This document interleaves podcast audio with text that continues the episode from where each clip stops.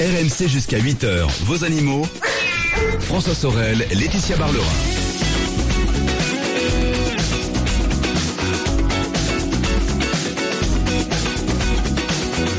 Il est 7h09. C'est RMC, c'est le week-end des experts et c'est les animaux. Tous les dimanches, 6-8, notez-le sur vos tablettes. Euh, un rendez-vous exclusif RMC, deux heures entières donc dédié aux amoureux, aux passionnés des animaux, avec notre vétérinaire, la douce, l'agréable, euh, la charmante Laetitia Barlerin. Oh, que c'est gentil. Oh, ça fait du bien Ça dimanche du bien matin, là. Et ça vient du cœur en plus. Oh. Laetitia, pour cette deuxième partie euh, dédiée aux animaux, tout à l'heure, on va parler des mammifères avec des petites anecdotes étonnantes. On va aussi, euh, eh bien, euh, s'insurger contre cette pratique, euh, espérons-le, euh, pas forcément régulière, d'animaux dans des boîtes de nuit euh, pour euh, amuser la galerie, on va dire. Oui. On va aller aussi du côté du salon du cheval, mais pour euh, débuter, on va parler animaux et politique. Voilà, avec euh, le collectif Animal Politique. Euh, et nous sommes avec Lucille Péger, qui est coordinatrice du projet Animal Politique. Lucille, bonjour. Oui, bonjour. Bonjour. Merci, merci. de vous recevoir à l'antenne. Merci d'être avec nous en tout cas. Alors, pas moins de 26 associations de protection animale se sont pour la première fois réunies au, au sein de ce collectif intitulé Animal Politique. Alors, on imagine bien que c'est ça, il y a un lien bien sûr avec la politique et avec euh, les élections présidentielles qui vont avoir lieu dans quelques mois. Alors, quel est le but de ce collectif? Alors, tout à fait, c'est effectivement en lien avec les élections euh, qui arrivent en 2017. Je vais me permettre de recontextualiser rapidement. En fait, c'est un projet qui a été initié en 2016, en janvier 2016, par euh, les députés Laurence Abeille et Geneviève Gaillard. Qui se ont sont proposé, en très engagés dans, dans la protection Voilà. animale, hein, oui. Absolument. Elles ont proposé donc à 26 organisations de protection animale de se fédérer pour mutualiser leur expertise. Et donc, dans un premier temps, nous avons organisé un colloque à l'Assemblée nationale en juin dernier, donc en présence d'éthologues, de philosophes, de juristes, de lanceurs d'alerte. Et donc, ça a rencontré un, vif succès, nous encourageant à, poursuivre la démarche. Et c'est après ça que nous avons organisé des rencontres régulières pour fonder le, le collectif Animal Politique, qui donc est effectivement destiné à répondre au décalage entre la préoccupation des, des Français euh, pour la condition animale et euh, l'absence, enfin, le manque de présence en tout cas de, Mhm. euh, de cette question dans, dans, dans, dans l'engagement politique. Et oui, dans les programmes justement. Alors on voit bien Exactement. que bon, on l'a vu au sein d'un même parti po- politique, on a déjà euh, du mal à s'entendre. Alors comment avez-vous Ouais. réussi à fédérer euh, toutes ces associations, ces 26 associations euh, qui euh, des fois s'entendent pas sur le terrain? Oui, alors c'est vrai que lorsqu'on m'a invité à coordonner ce projet, j'ai pensé à cette question. Je serait peut-être délicat de, faire cohabiter certaines structures euh, qui ont des positions différentes.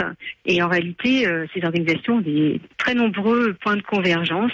Elles souhaitent toutes euh, protéger le, le monde animal des souffrances que l'humanité lui inflige. Donc ça, c'est vraiment un point, un point commun de toutes les structures. Donc c'est vraiment la base aussi de, ce qui se trouve dans le, le manifeste.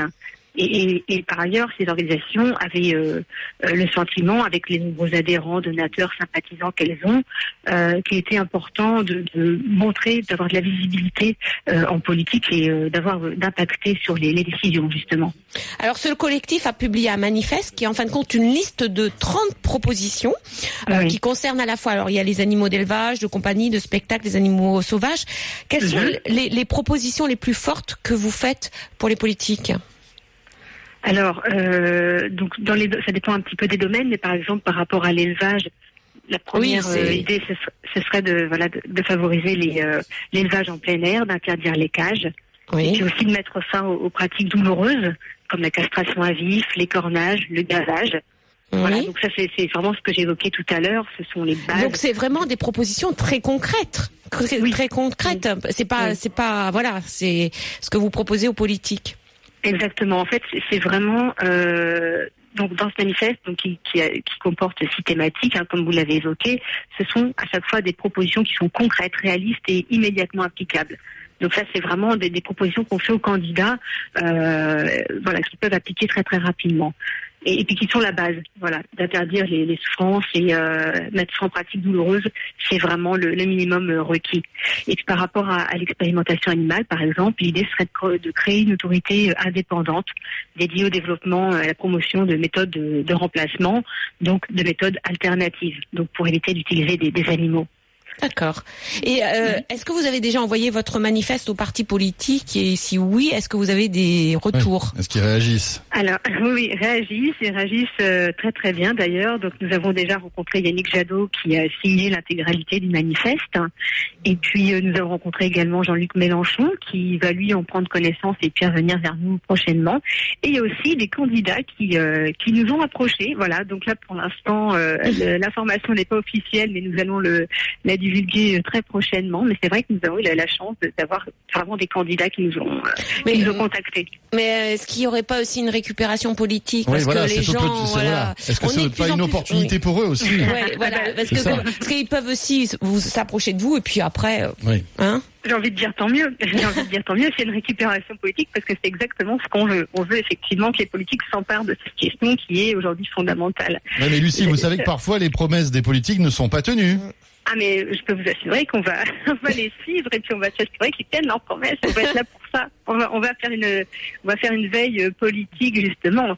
Et je ne sais pas si vous connaissez le site Animaux et politique d'El 214 qui très régulièrement donc euh, fait une veille de, de l'actualité politique concernant le, le monde animal. Et euh, donc voilà, on va être très très vigilants. Ne vous inquiétez pas. On va être là. et, et vous pensez que tous les partis seront euh, vont vous approcher ou seront intéressés? Alors, s'ils nous approchent pas, on les approchera de toute façon, quoi qu'il arrive. Euh, mais oui, pour l'instant, c'est vrai que la- la- il y a plusieurs quand même partis qui commencent à être intéressés par la, la question. Plusieurs partis qui ont déjà, par exemple, des commissions des euh, secrétariats, des groupes de travail qui sont liés à la condition animale. Oui, ce qui est nouveau exemple, quand même. C'est nouveau, euh, c'est nouveau. Ce qui veut dire quand même qu'il y a une, une évolution positive concernant la cause animale et que maintenant l'animal s'invite aussi euh, sur euh, dans la dans le débat poli- politique. Oui, ouais, tout à fait. C'est vrai que par exemple en France, on était un petit peu en retard par rapport à cette question. Et ces deux dernières années, là, la question a vraiment euh, émergé dans les médias et donc dans le champ politique. Quand j'ai dit qu'il y avait plusieurs secrétariats, euh, commissions qui qui s'étaient créées à ce sujet, euh, c'est vrai que c'est assez inédit. Mm. Mais comparé à d'autres pays, par exemple, euh, moi je sais pas, j'imagine que vous savez qu'un parti animaliste a été lancé il y a quelques jours. Euh, mais ça existe, par exemple, euh, depuis plusieurs années en Grande-Bretagne, euh, en Espagne, au Portugal, en Autriche, Oui. aux Pays-Bas, aux Pays-Bas où il y a déjà euh, deux députés, deux sénateurs, un député européen, ce qui n'est quand même pas rien pour impacter dans les décisions politiques. Et puis en Belgique, il y a euh, complète, enfin carrément un, un ministère de la condition animale. Mm. Ça c'est vraiment euh, voilà. Donc nous on a on a envie de quelque chose comme ça. Ça fait partie d'ailleurs des, des propositions qui sont faites euh, Mhm. dans la, la partie animale et société, c'est de créer un organe autonome et indépendant du ministère de l'Agriculture. Donc que ce soit un ministère de la condition animale, un secrétariat d'État ou une EAI, il faut vraiment un organe spécifique Mais écoutez, euh, pour j'espère- rattraper le retard. merci, merci Lucie. Bah, écoutez, euh, on, on va suivre ça Oui. de près pour Et voir on si se retrouvera euh, avant la présidentielle pour voir euh, ce que ça donnera. Et voilà, si les si les candidats vous suivent ou pas, et voilà, et si vraiment Oui. euh, l'animal est, est est aussi avec d'autres sujets bien sûr au Bien cœur sûr. des débats euh, politiques. Merci, Merci, infiniment. Merci. Merci. À très bientôt. Au revoir. Bonne journée. Au revoir. Le 32-16, hein, n'hésitez pas à nous appeler. Que pensez-vous de cette initiative, hein, pour le moins intéressante? En tout cas, c'est vrai que ça va dans le sens du bien-être des animaux, hein, Laetitia, Voilà, du respect ça- des animaux. Et ça fait bouger. Et puis comme je disais, quand même 26 associations qui se mettent d'accord. Ouais, hein, ça c'est cool. ça, il faudrait que les politiques, euh, Ouais, même dans les mêmes partis, euh, prennent note quand même. On prenne de la graine. Oui, voilà. Allez, 7h18, on revient dans un instant. C'est RMC, le week-end des experts. Euh, on va s'intéresser aux chevaux avec le salon du cheval, actuellement au parc des expositions de Paris-Nord-Villepinte. C'est jusqu'au 4 décembre. On en parle dans une minute. À tout de suite. RMC, vos animaux. RMC jusqu'à 8h, vos animaux. François Sorel, Laetitia Barlerin. Voilà, 7h20. Le retour du week-end des experts, les animaux, avec notre veto, Laetitia Barlerin. Dans 10 minutes, la météo et les infos. Mais auparavant, Laetitia, direction le salon du cheval. Voilà, et nous sommes avec euh, Élise Rousseau, qui est auteur de Tous les chevaux du monde et le guide des chevaux d'Europe aux éditions de La Chaux et Niesley. Bonjour Élise. Bonjour. Bonjour, bienvenue. Euh, alors, c'est vrai que le salon du cheval est l'occasion de voir la diversité des chevaux. Euh, je crois que vous en revenez parce que il a ouvert hier hein, euh, sur euh, à, euh, au parc des expositions de Paris-Nord-Villepinte. Euh, et c'est vrai qu'il y a beaucoup beaucoup de, de races différentes de chevaux vraiment plus qu'on ne pense. peut-être avant de parler des races, peut-être revenir sur la domestication du cheval. Où et quand a été domestiqué le cheval? Alors en fait, il y a différentes hypothèses. On, pense actuellement qu'il aurait été domestiqué environ euh, 4000 ans euh, avant Jésus-Christ, en fait, dans, dans, dans différents foyers, notamment l'Ukraine, euh, le nord du Kazakhstan euh, et l'Asie centrale. Oui. Donc voilà, c'est une domestication finalement assez récente hein, par rapport à, à d'autres. Oui, par rapport aux chiens, par exemple. Voilà, hein. exactement, exactement. Mais par contre, au niveau des races domestiques, la diversification et l'essor des races même, en fait, connaît vraiment son expansion à la fin du 19e et au début du, du 20e siècle. Euh, donc ça, c'est encore plus récent finalement. Alors justement, combien existe-t-il de races dans le monde, voire en France?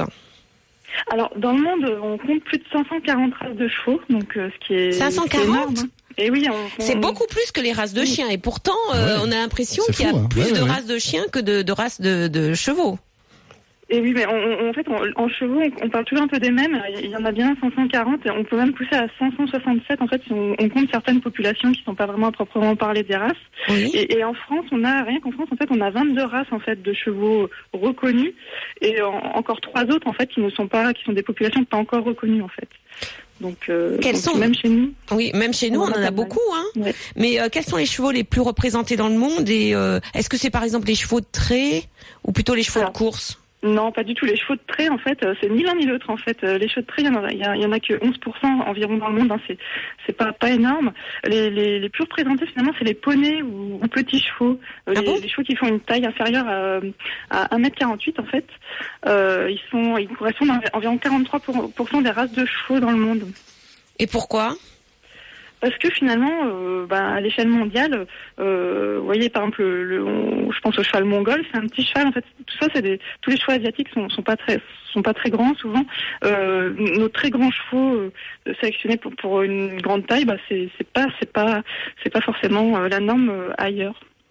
Alors, j'imagine que comme pour toutes les, les, races domestiques, certains chevaux sont menacés de, d'extinction. Oui, euh, alors là, c'est en fait, euh, c'est assez énorme. Il y a, il y a une, perte de biodiversité qui est. Qui est on parle de biodiversité pour les pour les, animaux domestiques. On parle de biodiversité domestique en fait. Oui. Euh, et effectivement, euh, là, par exemple, en, 2015, euh, il y a la dernière population équine qui vient de s'éteindre. En fait, c'est le barbe d'Abaco. En fait, c'est un cheval des Bahamas euh, dont la dernière jument est morte en, 2015. Moi, quand j'ai quand j'ai écrit mon livre, euh, la race existait toujours et ça y est, elle a disparu. Et en fait, au fil de mon enquête, j'ai compté que sur 540 races de chevaux, 287 sont menacées dans le monde. Vous voyez, ah, plus de la moitié. Oui. Donc, ça fait effectivement 53% des races de chevaux du monde qui sont qui sont menacées. Et il y en a 100, 146 en fait qui ont moins de 1000 individus, donc euh, vraiment c'est ça devient vraiment vraiment grave pour eux quoi. Bah après, ce sont des races qui ont été sélectionnées par l'homme. Est-ce que c'est important euh, de, de, de les sauver? Alors ça, c'est vraiment, comment dire, c'est vraiment une question, euh, euh, une question euh, qu'on peut se poser. Pour certaines personnes, c'est pas si grave. c'est même une évolution un peu naturelle et inévitable. Alors moi, pour moi, c'est quand même plus embêtant. Enfin, on est, beaucoup aussi à penser que c'est quand même embêtant que ces races disparaissent, parce que finalement, quand une race disparaît, c'est tout un pan génétique de l'espèce cheval qui disparaît. Sans compter qu'on perd aussi en fait toute la culture en fait à, laquelle appartient cette race. Donc en fait un patrimoine culturel domestique. Par exemple, je pense en, France au trait poids de vin, euh, qui, a, qui est une euh, de trait qui se porte le plus mal, qui a un très beau cheval magnifique. Bah, le jour où il disparaît, en fait, c'est toute, toute, toute l'histoire de l'élevage mulassier en France qui disparaît avec lui. C'est, d'un point de vue patrimonial, en fait, c'est, c'est quand même une énorme perte aussi. Alors, qu'est-ce que vous qui connaissez toutes les races du monde, quels sont les chevaux qui vous, que vous trouvez les plus étonnants? Alors il y en a, il y en a pas mal des, des, surprenants. Alors moi je pense, je pense à un qui s'appelle le Transbaïkal qui vit en Russie, donc euh, comme son nom l'indique, en Transbaïkalie, euh, qui est un, cheval frisé, qui a une marque à l'épaule, et qui résiste. Frisé, euh, un cheval frisé, comme un caniche. C'est ça. et qui résiste au froid parce qu'il habite bon voilà euh, vraiment en, en, Russie dans des endroits où l'hiver est très froid. Donc lui il est, assez étonnant. Il, il en reste très peu aussi au monde et c'est une race qui est pas connue du tout. Alors une race encore moins connue peut-être c'est le, le Moyle aux États-Unis. Euh, dans l'Idaho, en fait, qui, a, qui, qui, présente régulièrement deux petites bosses sur le front. Des bosses sur le front Oui, tout, tout, tout, hein, ça se voit pas beaucoup, mais donc ça c'est. C'est des licornes c'est ça, ouais. C'est des descendants des licornes. Euh, elles, sont, elles, sont, elles, sont, elles sont toutes petites. Il y a aussi le marouri, peut-être en Inde, que, dont vous avez peut-être entendu parler, qui a les oreilles recourbées un peu en forme de cœur. Oui. Donc Il- ça, y a ça, le curly aussi, moi j'aime bien, qui est le, Oui. le, le cheval dit hypoallergénique. Eh ben, il est, il est hypoallergénique. Alors pareil, comme le transbacal, parce qu'en fait, il est frisé. C'est tout- toutes ces races de chevaux frisés. En fait, il y en a que que cinq dans le monde. Hein, c'est pas beaucoup. Donc il y a le curly évidemment, euh, qui, qui, est- qui est le plus connu parce qu'il est américain. Donc, euh, donc, euh, c'est sans doute aussi pour ça qu'il est le plus connu. Tout ça, c'est des races en fait qui sont rares aussi. Hein, ces chevaux au poil frisé. Et effectivement, en fait, la texture du poil et de la et, et la peau en fait euh, sont particulières et du coup, ça, ça, il génère pratiquement pas d'allergie chez les, les personnes susceptibles euh, d'être allergiques, voire euh, en fait pas du tout. Et donc du coup, ça permet à certains cavaliers qui, qui avaient renoncé à l'équitation de, de, bah, de recommencer grâce euh, grâce à ces chevaux frisés qui, qui euh, sont, sont très jolis, très amusants et, et ont le poil très très doux en fait. Très bien, Élise. Eh bien, Bien. nous viendrons vous voir au salon du cheval. Voilà. Voilà, donc le salon du cheval qui a lieu actuellement au parc des expositions de Paris-Norville-Pinte et ce jusqu'au 4 décembre. Voilà, on a encore quelques jours pour y aller. Merci, merci Elise, bonne, euh, bon dimanche, au revoir. Au revoir. Voilà, et après Élise, on va retrouver dans un instant la météo et les infos de 7h30, Laetitia. Et puis pour notre deuxième partie dédiée aux animaux, tout à l'heure on s'intéressera aux mammifères euh, qui parfois sont étonnants. Et notre invité Jean-Louis Artenberger nous racontera quelques petites histoires, euh, voilà, insolites, euh, de tirées de son livre Depuis quand les cachalots sont ont le melon. Ça c'est rigolo. Et puis On lui euh, posera la question d'ailleurs. Ouais. Et puis on reviendra sur te- cette histoire sordide hein, d'ours qui s'est retrouvé euh, en boîte de nuit simplement pour euh, amuser en fait les clients. Mhm. C'est une histoire euh, incroyable. On aura le récit tout à l'heure avec notre invité. 32 16 animaux@rmc.fr météo et info. Et on est de retour. À tout de suite. Rejoignez les experts animaux sur leur page Facebook, vos animaux sur RMC. Là, tiens, tiens, attention, c'est une question flash qui nous attend. Est-ce que vous êtes prête à répondre en moins de deux minutes à la question de Marguerite Je suis prête. Voilà, Marguerite nous a joint par mail animaux.rmc.fr. J'ai quatre poules dont une passe son temps, Laetitia, dans le nichoir, isolée des autres. Que Euh. faire? Trois poules. Trois poules, pardon. Excusez-moi. Il me semble bien que j'avais lu ça. Alors, trois poules, donc il y en a deux contre une, c'est ça peut-être Ah oui, c'est ça. Alors d'abord, vérifiez une chose, c'est que bah, votre poule n'est pas malade. Parce que tout animal malade s'i- s'isole, bien entendu. Hein, donc euh, bon, c'est une proie, donc elle doit s'isoler dans un coin. Si elle est malade, donc amenez-la chez le vétérinaire pour voir euh, si s'il y a quelque chose qui cloche ou pas. Et puis euh, vérifiez aussi si elle est dans le nichoir, si elle ne couve pas les œufs. Parce que même s'il n'y a pas de, de, de coque, elle peut vouloir couver. C'est-à-dire qu'une poule pond des œufs et au bout d'un certain temps, les couve. D'accord. Par exemple, une semaine. Mhm. Donc peut-être qu'elle est en train de couver tous les œufs. Donc regardez s'il n'y a pas des œufs sous elle. Et puis, savoir aussi que les poules On ont peut une... voir comme ça sous elle, euh, c'est Ah bah elle- oui, vous la dérangez. déranger, d'accord. Ah, il y en a qui, qui piquent quand même, Ah hein, oui, parce bah qu'ils ne veulent pas qu'on la dé- qu'on les dérange, mais vous pouvez la déranger. Mhm. Et puis, il faut savoir que les poules ont une organisation hiérarchique, linéaire. Il y a une dominante et des dominés. Euh, et peut-être qu'il y a une coalition entre les deux poules, les deux poules euh, qui sont au-dessus d'elle, justement. Et peut-être est-elle le souffre-douleur des deux autres Ah oui. poules. Et dans ces cas-là, qu'est-ce qu'il faut faire? Ben, Vous prenez une quatrième poule Une quatrième. pour qu'il y ait une coalition entre deux et deux. Et Vous voilà. voyez hein, Ça, c'est pas mal non plus. Puis augmenter l'espace aussi, parce que euh, peut-être si qu'elles sont dans un espace trop trop petit, Mhm. hein, donc euh, faites-les aller dans l'herbe, dans le jardin, etc., pour qu'elles puissent s'isoler chacune et diminuer un peu le stress qu'il y a entre les trois poules. Voilà, le 3216, hein. N'hésitez pas à nous joindre ce dimanche matin. À tout de suite. RMC, c'est au 32-16. 45 centimes la minute. Et au 732-16. 65 centimes par envoi, plus prix du SMS. RMC, 6h-8h, vos animaux. François Sorel, Laetitia Barlerin.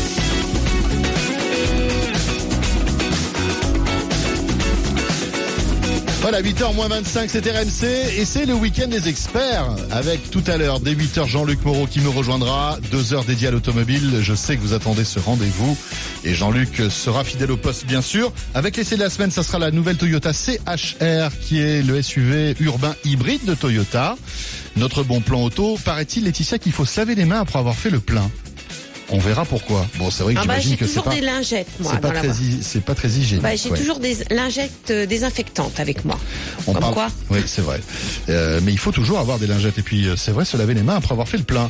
Euh, on évoquera aussi cette fermeture des voies sur berge qui, euh, vous le savez, provoque la polémique actuellement à Paris. Et puis, euh, entre autres, on parlera d'assurance et on retrouvera l'actualité de la semaine avec automoto.com à partir de 8 heures. Donc, l'automobile sur RMC. Mais d'ici là, bien évidemment, on poursuit euh, notre rendez-vous animaux. Laetitia, on va maintenant revenir sur cette euh, histoire euh, sordide d'ours qui est allé en boîte de nuit pour animer, animer et euh, amuser un peu euh, les clients de cette boîte de nuit. C'était il y a quelques jours de cela. Et nous sommes avec Daniel Jacob de l'association Aves France. Euh, Aves France, c'est une association qui fait partie d'un collectif contre les montreurs d'ours, justement. Euh, Daniel, bonjour. Bienvenue. Bonjour. Bonjour. Alors, c'est vrai, Bonjour. ça a eu lieu le week-end dernier à- dans une boîte de nuit qui s'appelle La Scala près de Rennes, qui a organisé une soirée cirque avec la présence euh, d'animaux, dont un ours muselé. Alors, comment un ours muselé se retrouve dans une boîte de nuit Est-ce que vous avez la Ah, réponse Tout à fait. euh, bah, la réponse, euh, déjà, c'est légal.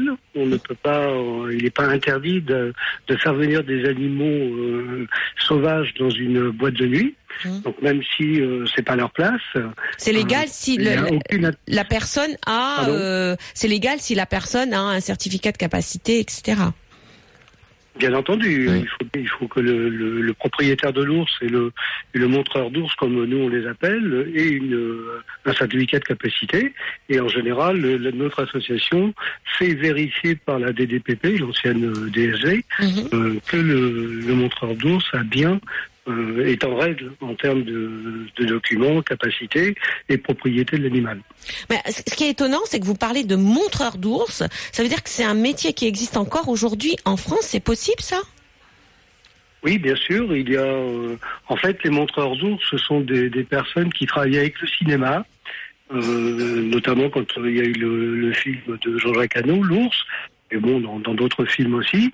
Et en complément, ils font euh, des spectacles d'ours, ce qu'on appelle nous montreurs d'ours, euh, notamment dans les fêtes médiévales et dans les fêtes de Noël. Alors, Daniel, il faut bien parler en face du téléphone, s'il vous plaît, parce que de temps en temps, on vous perd. D'accord. Euh, voilà. Mais alors, si, si j'ai bien compris, c'est, c'est, ils font ça pour arrondir leur fin de mois, c'est ça? C'est une question d'argent, bien sûr. Ah, c'est un, c'est un revenu. hein. Oui, c'est des artistes, c'est ça. Enfin, que- ils, consi- ils se considèrent Oui, comme des artistes. Ouais, mais un artiste qui Bien sûr. montre un ours dans une boîte de nuit, c'est pas. Enfin, euh, où est, où est le, le côté artistique dans cette histoire? Ouais, ça, c'est sûr. Ah, c'est pas le côté artistique, c'est le côté euh, comment dire attractif pour le, public, euh, comme dans une fête médiévale. On fait venir un montreur d'ours parce que ça va attirer du monde. Bah, c'est vrai qu'il y a de plus en plus de fêtes médiévales, et c'est vrai qu'il y a de plus en plus d'animaux dans ces fêtes médiévales. Euh, mais que, vous, la- la- l'association, reprochez-vous à ces à ces montreurs d'ours, parce que c'est vrai qu'on peut pas dire un autre nom. Est-ce que vous soupçonnez de la maltraitance? Alors, il n'y a pas, euh, enfin, il y a, il y a différents cas. Il n'y a pas de maltraitance en, en elle-même pendant le spectacle. Par contre, on sait très bien, et je pense que vous, en tant que vétérinaire, vous devez savoir aussi, que pour euh, entre guillemets dresser des ours, il y a forcément à un moment donné contrainte ou privation pour Oui. obliger l'ours à faire certaines choses. C'est Hein, sûr. C'est clair. Et- c'est et comment- par, Et, par et- des experts. et voilà. Alors justement, comment ils tressent entre guillemets ces ours? Bah, il y a la privation de nourriture. euh, là, on ne sait pas trop finalement comment comment est dressé l'ours parce qu'on n'est pas, euh, on n'a jamais pu assister à un dressage d'ours. Euh, mais bon, il y a forcément la privation de nourriture. On voit par exemple il y a un démontreur d'ours pour faire travailler son ours, il lui donne en permanence des chamallows.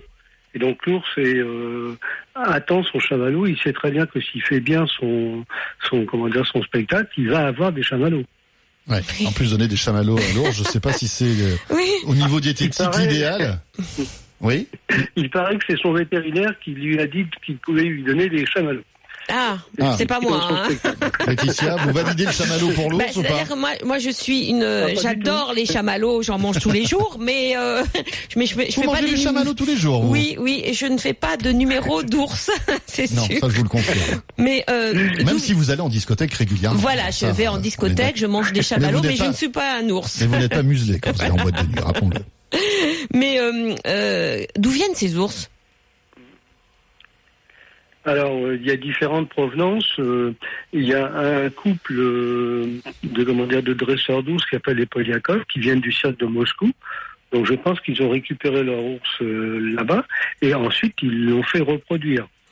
C'est-à-dire Mhm. qu'il y a eu des, des, des, des- avec des certains zoos qui sont assez complaisants à ce niveau-là. Bon, il y a des ours qui viennent aussi de zoos. Les, les montreurs d'ours achètent euh, des Ouais. ours dans, dans certains zoos. Et il y a, Ah, euh, non, nous, normalement, c'est interdit. Hein, attendez. Oui, oui, oui. Bien sûr, il y a beaucoup de choses d'interdites. Il est interdit euh, normalement euh, d'avoir un ours. euh, Enfin, il n'est pas interdit, mais la, la réglementation oblige pendant le spectacle que l'ours, qu'il y ait d'abord une présentation de l'animal au niveau éducatif, c'est-à-dire qu'il y ait une présentation éducative de l'animal, ce qui n'est absolument pas le cas. Ouais, non.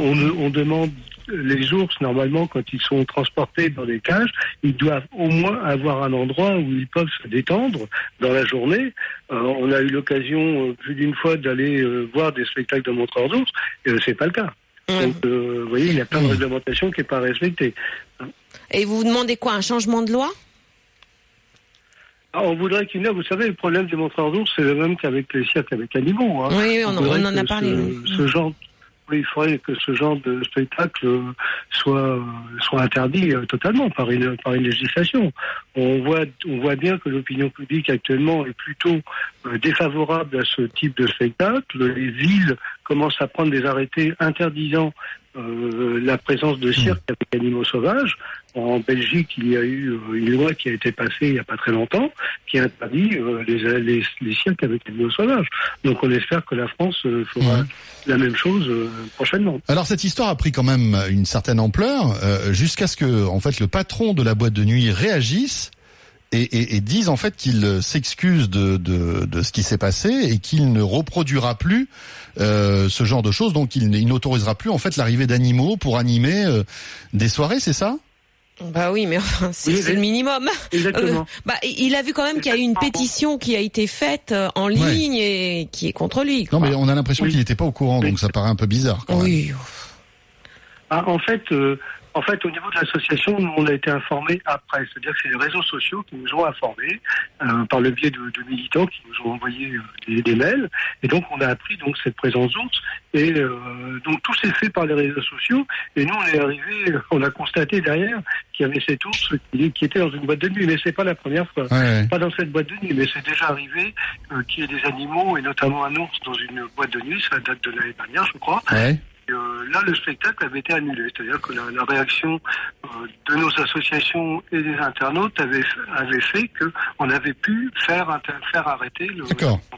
Bon, en tout cas, espérons que tout cela fasse un peu jurisprudence, comme on dit, Oui, hein, et oui, qu'on se j'espère, retrouve plus ouais. avec des animaux sauvages comme ça dans des boîtes de nuit pour animer des soirées. Et puis euh, même, euh, voilà, des montreurs d'ours dans des dans des fêtes. euh, évidemment. des, enfin, vous- voilà, c'est euh, comme vous dites, c'est c'est pas leur place, euh, et on espère on espère vraiment que la législation va évoluer sur tellement d'autres choses à faire dans une boîte de nuit pour s'amuser que de voir des ours ou des animaux sauvages. Enfin, Oui. franchement. et même sur des fêtes médiévales. hein. Évidemment. Bon, Laetitia, il est 8h moins. Merci, Merci. beaucoup, Daniel Jacob, Voilà, je pour vous rappelle euh, que, témoignage. que vous êtes de l'association Aves France.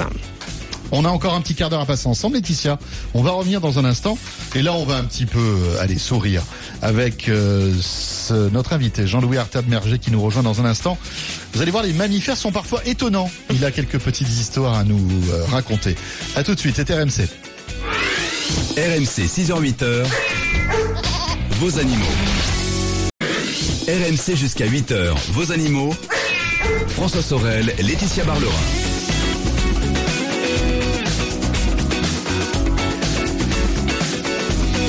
Merci de nous rejoindre. Peut-être venez-vous euh, de brancher RMC. Sachez que vous êtes euh, eh bien dans ce rendez-vous dédié aux animaux que nous vous proposons chaque samedi 6-8. Et puis juste après la météo et les infos, ce sera l'automobile avec Jean-Luc Moreau. Laetitia Barlerin toujours à mes côtés. Laetitia, on va parler de mammifères maintenant qui euh, peuvent parfois être étonnants. Oui, et nous sommes avec un paléontologue spécialiste des mammifères qui s'appelle Jean-Louis Arten-Berger, qui est auteur de Depuis quand les cachelots ont le melon aux éditions Belin. Euh, Jean-Louis, bonjour, merci d'être avec nous.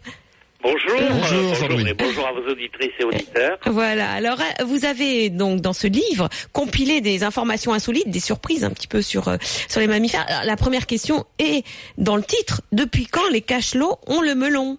Ah ben, en plus, c'est un melon qui pèse 7 à 8 euh, tonnes. Alors, euh, pour un cachalot, ça, ça fait à peu près 40, euh, 40 tonnes. Et c'est cet énorme nez qui repose sur le toit crânien de l'animal et qui est son studio euh, d'enregistrement et d'émission des ondes sonores. Ah. Euh, parce que, euh, alors, le cachalot, il émet deux types d'ondes sonores, des clics. Alors ça, c'est sa conversation. On les entend. Et on les entend, on les enregistre, on sait qu'ils sont très variés et il discute avec ses copains, euh, gronde ses petits, ou, ou avertit un mâle que s'il s'approche trop, il lui donnera un coup de melon. c'est le cas de le dire. C'est le cas de le dire. Et puis par ailleurs, il pratique l'écolocation, c'est-à-dire qu'il émet des ultrasons qui se répercutent sur les obstacles euh, de son environnement, qu'il réenregistre dans son cerveau, ce qui lui permet, permet de voir en 3D la, si- la situation, euh, enfin tout le paysage sous-marin dans lequel il évolue. C'est pour ça qu'il peut très aisément plonger à des profondeurs euh, où règne l'obscurité, à, à plusieurs milliers de mètres de profondeur, y chasser euh, les calmars dont il se régale. Et c'est ce melon qui était l'objet de convoitise des chasseurs de cachalots, au, en particulier au 19e siècle, ce qui a failli entraîner leur disparition. Parce que de ce melon, on extrayait ce que l'on appelle l'ambre blanc. Mmh. Alors, c'était une huile qui était très... euh, enfin, dont on pouvait se servir pour éclairer les lampes. Et puis, en plus, ça terminait aussi euh, dans les bocaux des apothicaires. Et à ce moment-là, c'était paré de vertus inimaginables, bien sûr. Jamais vérifié, bien sûr. Jamais vérifié, bien sûr. Mais comme c'était rare, c'était cher. Donc... euh, Donc euh, c'était bon, voilà, voilà. Ça, ça avait beaucoup de, de succès. ça Alors avait dites- beaucoup de succès. dites-moi, bientôt euh, c'est Noël, certains parents, euh, certains parents pensent à offrir un, un animal à leur, Ah. à leur enfant. Alors il faut savoir que l'animal cadeau existe aussi dans la nature, ce qui est incroyable. Oui, oui, oui, oui, oui, oui, mais ça, on en reparlera après. Parlons d'abord. Alors, moi, j'ai, euh, si vous voulez, à propos des parents qui souhaitent acheter un, un petit animal, c'est, très, très louable, etc. Mais d'abord, surtout s'il s'agit d'un petit chat ou d'un petit chien, qu'il s'assure que l'enfant est à jour de ses vaccinations, en particulier le tétanos. Parce qu'il ne faut pas qu'un petit conflit se termine en tragédie. Oui, oui. Bon alors pour revenir à nos, à nos, à nos mammifères. Oui. Euh, alors, pour revenir aux mammifères, alors si l'on habite euh, avec euh, dans une maison où il y a un jardin, un chat, un chien, ça pose pas de problème. Mais si on habite en appartement, si on achète, euh, si on offre un petit chien à son fils ou à sa Mais, mais dites-moi, euh, Jean-Louis, parlez-nous des mammifères. ah, des mammifères. Ah, ben bien sûr. Mais de- écoutez, vous Ah, écoutez de mon émission Ouais, parce que sûr, ouais, attendez, l'animal cadeau. trouve que dans Jean- la nature, Jean-Louis, il faut boire un café. Ah, parce que ça, nous on en parle de l'animal cadeau. Vous inquiétez pas, il n'y a pas de problème. Ah, oui, oui, oui, mais ah, oui, d'autant que on peut aller à la à SPA et Oui, avoir Jean-Louis, je sais, mais ça on en parle tout le temps. Alors, Moi je veux savoir euh, dans la nature l'animal cadeau. des, des, des petits singes qui offrent aussi euh, des petits rats euh, à, leurs euh, à, leurs, euh, à leurs enfants. Ah Et- bon Oui, Euh, oui, oui. aux oui. petits Des- singes des, des petits irax, des rats de rocaille en Afrique. Et euh, les enfants jouent pendant quelque temps. Et alors, très souvent, on pourrait imaginer que ça se termine mal. Oui, qui pourrait les manger euh, Ouais. ou Mais quelque chose comme tout. ça. Pas du tout. Euh, euh, C'est pour jouer il- on a- Ça a été observé à plusieurs reprises. Ces petits singes, euh, les, les enfants s'amusent avec euh, et le cajole, plus ou moins, et puis deux ou trois jours après, ils le libèrent. C'est ah, c'est vraiment... Tiens. Enfin, c'est un aspect euh, euh, très sympathique Et d'ailleurs, euh, bon, enfin, nous aussi, nous sommes, parce que les singes sont des animaux très sympathiques, et nous aussi, hein, puisque nous sommes des singes, après tout. Donc, et donc, et, et ça a été observé à plusieurs reprises. Mais c'est dingue, donc le singe arrive à capturer ah le oui, rat oh, et, ça, ça, facile. et hein. après il l'offre à Et sa progéniture. C'est dingue. ses, à ses petits. C'est fou ça. Parce qu'il y y a une gestion collective, souvent, dans ces, Mhm. dans ces groupes de singes. Euh, euh, bon, les mamans euh, ont un ou deux petits, et puis il y a une gestion collective. Bon, il y a des nourrices, il y a, enfin, chacun a un rôle. Euh, les mâles en sont souvent écartés parce que c'est eux, quand même, qui sont les plus dangereux pour les enfants. hein. Euh, bon, ça c'est une parenthèse euh, Bon. désagréable. Euh, Puisqu'on est dans les histoires de singes, vous dites que chez les orang-outans, les joufflus ont la côte. Ça Ah veut dire quoi oui, oui. Alors ça, c'est eh ben, c'est une observation. Parce que, si vous voulez, ils sont tellement rares maintenant que on ne les perd pas de vue. Il y a des caméras partout. Oui, puis ils sont pas très rapides non plus, Ils les sont pas très rapides. Et puis bon, ils sont très surveillés parce qu'on sait que malheureusement, ils sont en voie d'extinction. Et on a constaté que il y a deux, il y avait euh, chez, euh, dans un groupe de singes qui vit dans un parc Oui. en Malaisie, qu'il y avait deux types de singes. Des gros joufflus, et des, des mâles gros joufflus, et d'autres mâles beaucoup plus ordinaires. Et d'apparence, je dis bien d'apparence, les jeux sexuels auxquels ils se livrent sont aussi nombreux pour les uns que pour les autres. Il n'empêche que quand on fait des marquages génétiques, on s'est aperçu que c'était le gros joufflu du coin Le qui gros faisait- joufflu. Ouais, qui faisait le plus de petits. Ah oui, c'était le, 50%.